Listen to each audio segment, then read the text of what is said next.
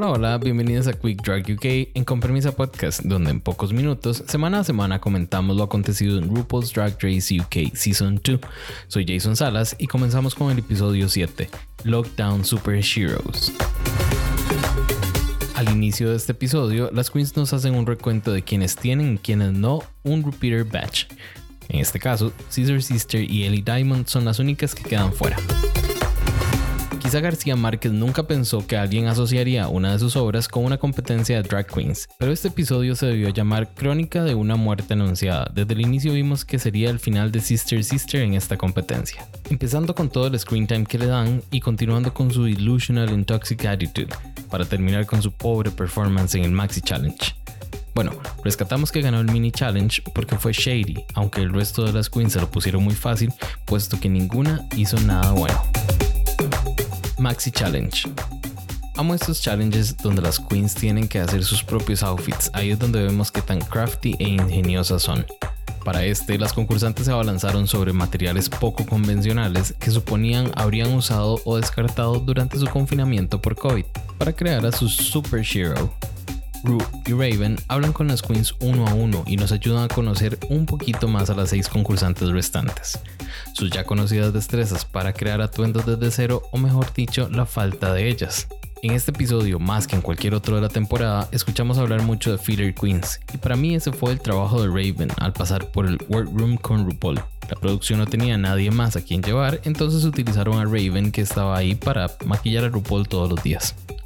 Esta parte del episodio tiene varios momentos donde Sister Sister es super shady y venenosa con las otras queens, pero todo un momento lindo con Lawrence mientras contaba lo difícil que era crecer siendo una persona queer, vivir con ese miedo de decir algo, de responderle a los bullies.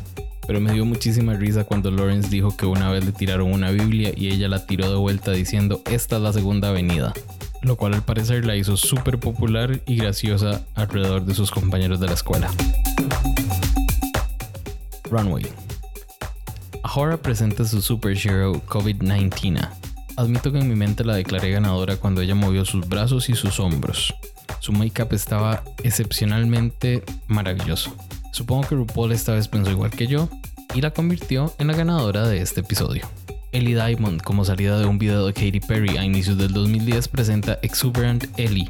Un look súper bien hecho, todos los detalles muy muy cuidados, pero lastimosamente no fue la ganadora del Peter Batch. Es la única que continúa en la competencia que no ha ganado un solo reto.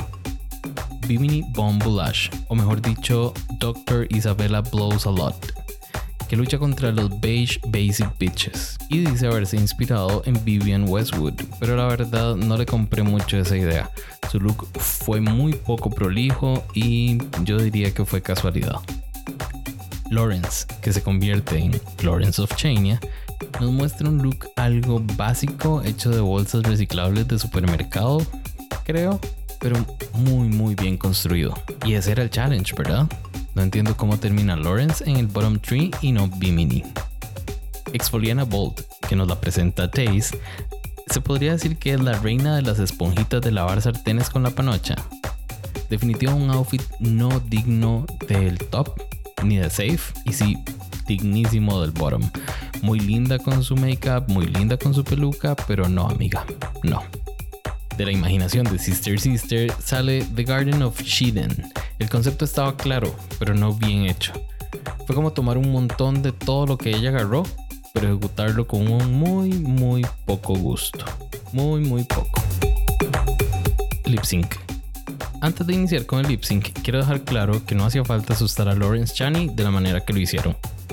Ese outfit estuvo mucho mejor que la cortina de baño que Bimini dijo estaba inspirada en Vivian Westwood. En este episodio, Taze y Sister Sister hacen lip sync con Don't Be So Hard on Yourself. Ambas se pasean por el escenario como si fuera de ellas, dan lo mejor. Pero al final, Taze lo deja limpio y gana.